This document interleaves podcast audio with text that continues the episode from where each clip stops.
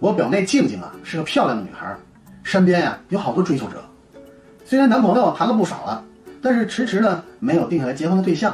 哦她对未来的老公啊要求挺高，长得帅，家底儿厚，有豪宅有豪车。几个月之前呢，他们单位的同事孙姐就给她介绍了一个，据说是个富二代的帅哥阿超。呃，一个周末的下午呢，呃，静静和阿超呢就在一家高档的餐厅啊就见面了。这菜刚一上来，阿超呢就接了个电话：“喂，哦，爸呀，啊啊，啥？呃，你们现在在售楼处？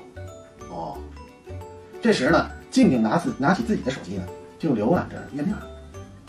阿超呢就接着说：“呃，先别着急订哈，稍等一下，我这儿呃。”过了一会儿呢，阿超呢又说：“呃，爸，呃，这么着，呃，就我们小两口住啊，呃，两百平方以内的就够住了，别太大了啊，别墅就不要了。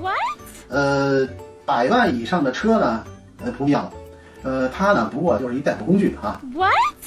静静听到这里呢，暗自窃喜，嗯，家庭条件不错，嗯，于是呢，当天他就和阿超呢就确定了恋爱关系，哎，就过了一个多月呢，俩人闪婚了。上周的一天呢，静静来我们家就向我哭诉，阿超这个大骗子臭无赖。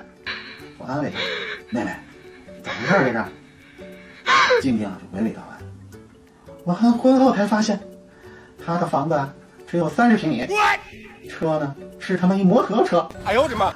我大吃一惊，啊，哎，我记得当时听你说这房子是一大 house 呀，这车是百万豪车呀。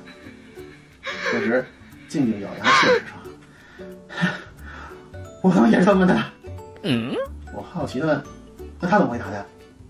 静静说：“这个混蛋，竟然说三十平米不是二百平米以下吗？摩托车不是一百万以下的车吗？哦我说有问题吗？我听静静他们说呀，凌乱了。